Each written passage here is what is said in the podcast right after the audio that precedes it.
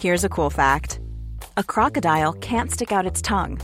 Another cool fact you can get short term health insurance for a month or just under a year in some states.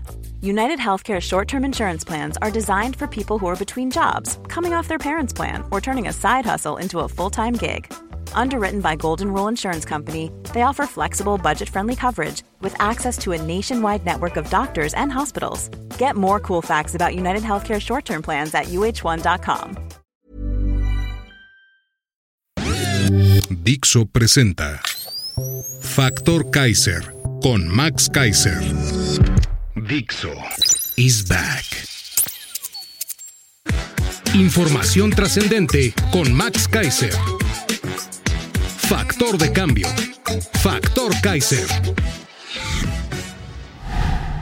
Tema número uno. ¿Qué significa que López se diga neutral ante un ataque terrorista? Tema número dos. Los hospitales fantasmas de dos exgobernadores del Edomex. Tema número tres. Los cinco enemigos actuales de la democracia mexicana. Esos son los tres temas que vamos a ver el día de hoy en el episodio 118 del miércoles 11 de octubre de Factor Kaiser. Media semana, de una semana dolorosa y compleja. El mundo está convulsionado y más nos vale a nosotros estar bien enterados de lo que está sucediendo y cómo eso puede impactar en nuestras vidas, cómo puede impactar en nuestras comunidades y qué podemos hacer tú y yo para convertirnos en factor de cambio. Acompáñame a ver los tres temas de hoy. Tema número uno. ¿Qué significa que López se diga neutral ante un ataque terrorista? Después del vergonzoso silencio cómplice del presidente y de su candidata durante dos días sobre los brutales ataques terroristas de Hamas a la población civil de Israel, López finalmente se pronunció sobre el tema y como lo habíamos imaginado, intentó un malabar discursivo para no hacer enojar a sus aliados antisemitas internacionales ni a su base morenista, también claramente antisemita. La mañanera del lunes trató de hacer un discurso sobre la paz y la no intervención en conflictos en otros países y dijo, lo cito directo de la transcripción de la mañanera de la página del gobierno para que no haya errores ni malas interpretaciones. Cito. Lamentamos mucho lo que está pasando por este enfrentamiento de palestinos de israelitas. Es decir, no un grupo terrorista contra civiles inocentes de un país democrático aliado de México. Para el señor López se trata de un, cito, enfrentamiento de palestinos, de israelitas. Después, un reportero le preguntó, Presidente, más allá de lo injustificable del ataque terrorista, ¿cuál es la postura mexicana respecto a la reivindicación histórica de la causa palestina? López contestó, cito, nosotros no queremos tomar partido porque queremos ser factor para la búsqueda de una solución pacífica. Cuando se enfrentan estos conflictos tan lamentables, es una situación de mucha gravedad, que más que condenas, lo que requiere es búsqueda de soluciones pacíficas, que se dialogue y que se evite el que se escale más la confrontación y la violencia. Cierro la cita. Conflictos, confrontación, diálogo, soluciones pacíficas. Eso dijo el presidente respecto de un ataque terrorista masivo contra la población inocente de una democracia, aliada de México, como si se tratara de un conflicto entre dos naciones, entre dos pueblos. Ante el justificado reclamo de la Embajada de Israel en México sobre la ausencia de una condena clara y contundente del Estado mexicano al ataque terrorista, hoy López le contestó al embajador, cito otra vez, nuestro respeto y nuestras condolencias al pueblo de Israel y nuestro respeto y nuestras condolencias al pueblo palestino. Es decir, la postura del presidente de México es absolutamente clara. Reconoce al grupo terrorista Hamas, calificado como un grupo terrorista por la gran mayoría de las democracias del mundo, como miembros o parte del pueblo palestino. Esta confusión es gravísima y tiene implicaciones nacionales muy trascendentes que te voy a dejar a ti en forma de preguntas para que tú formes tu propia opinión, tu propio criterio. Si López cree que jamás un grupo terrorista es la representación de un pueblo que merece diálogo en lugar de condena absoluta, ¿quiere decir esto que ve también a los cárteles mexicanos como representaciones del pueblo mexicano? ¿Considera López que el terror que ejercen a través de la violencia los cárteles mexicanos son expresiones del pueblo y no simples delitos violentos que merecen justicia? ¿Considera López como aceptable el uso de la violencia brutal, masiva e ilegítima como forma de expresión de un pueblo? Es por todo esto que durante cinco años no ha combatido frontalmente, a través de la fuerza legítima del Estado, la violencia y el terror que infunden sobre decenas de mexicanos y comunidades diversos grupos armados? ¿Es solo una brutal confusión que deriva de su conocida y presumida ignorancia o se trata de un guiño a sus aliados internacionales. Están tan acostumbrados miles de mexicanos, miles de personas a sus mentiras y a su ignorancia que se dejan pasar estas expresiones tan graves como una más de sus estupideces. Es el jefe del Estado mexicano y está confundiendo un grupo terrorista con la representación de un pueblo es el jefe del Estado mexicano y está confundiendo brutales e inhumanos actos terroristas con expresiones de defensa de un pueblo. Es el jefe del Estado mexicano y no se atreve a condenar abierta y públicamente la violencia y el terror como lo hicieron claramente todas las demás democracias del mundo. Carajo, no se acostumbren a esto. No permitamos que esta sea una más de las estupideces y de las anécdotas tontas de un presidente ignorante y antidemocrático. Que no sea esto lo que representa a México en el mundo. No nos lo merecemos. No nos merecemos que el mundo democrático vea a México como un país bananero en el que su jefe de Estado no sabe distinguir entre un grupo terrorista y la representación de un pueblo. Tema número 2. Los hospitales fantasmas de dos exgobernadores del Edomex. En una nota del día de ayer de la plataforma Animal Político, nos enteramos de que Erubiel Ávila y Alfredo del Mazo, exgobernadores del Edomex, entregaron contratos para construir 10 hospitales en el Estado de México a personas con las que tienen vínculos y otras ligadas al expresidente Peña Nieto y al exprocurador Jesús Murillo Caro.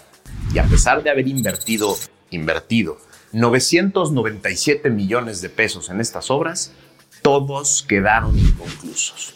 Erubiel Ávila y Alfredo del Mazo prometieron construir 10 hospitales que servirían a los habitantes de las regiones más pobres, pero no cumplieron.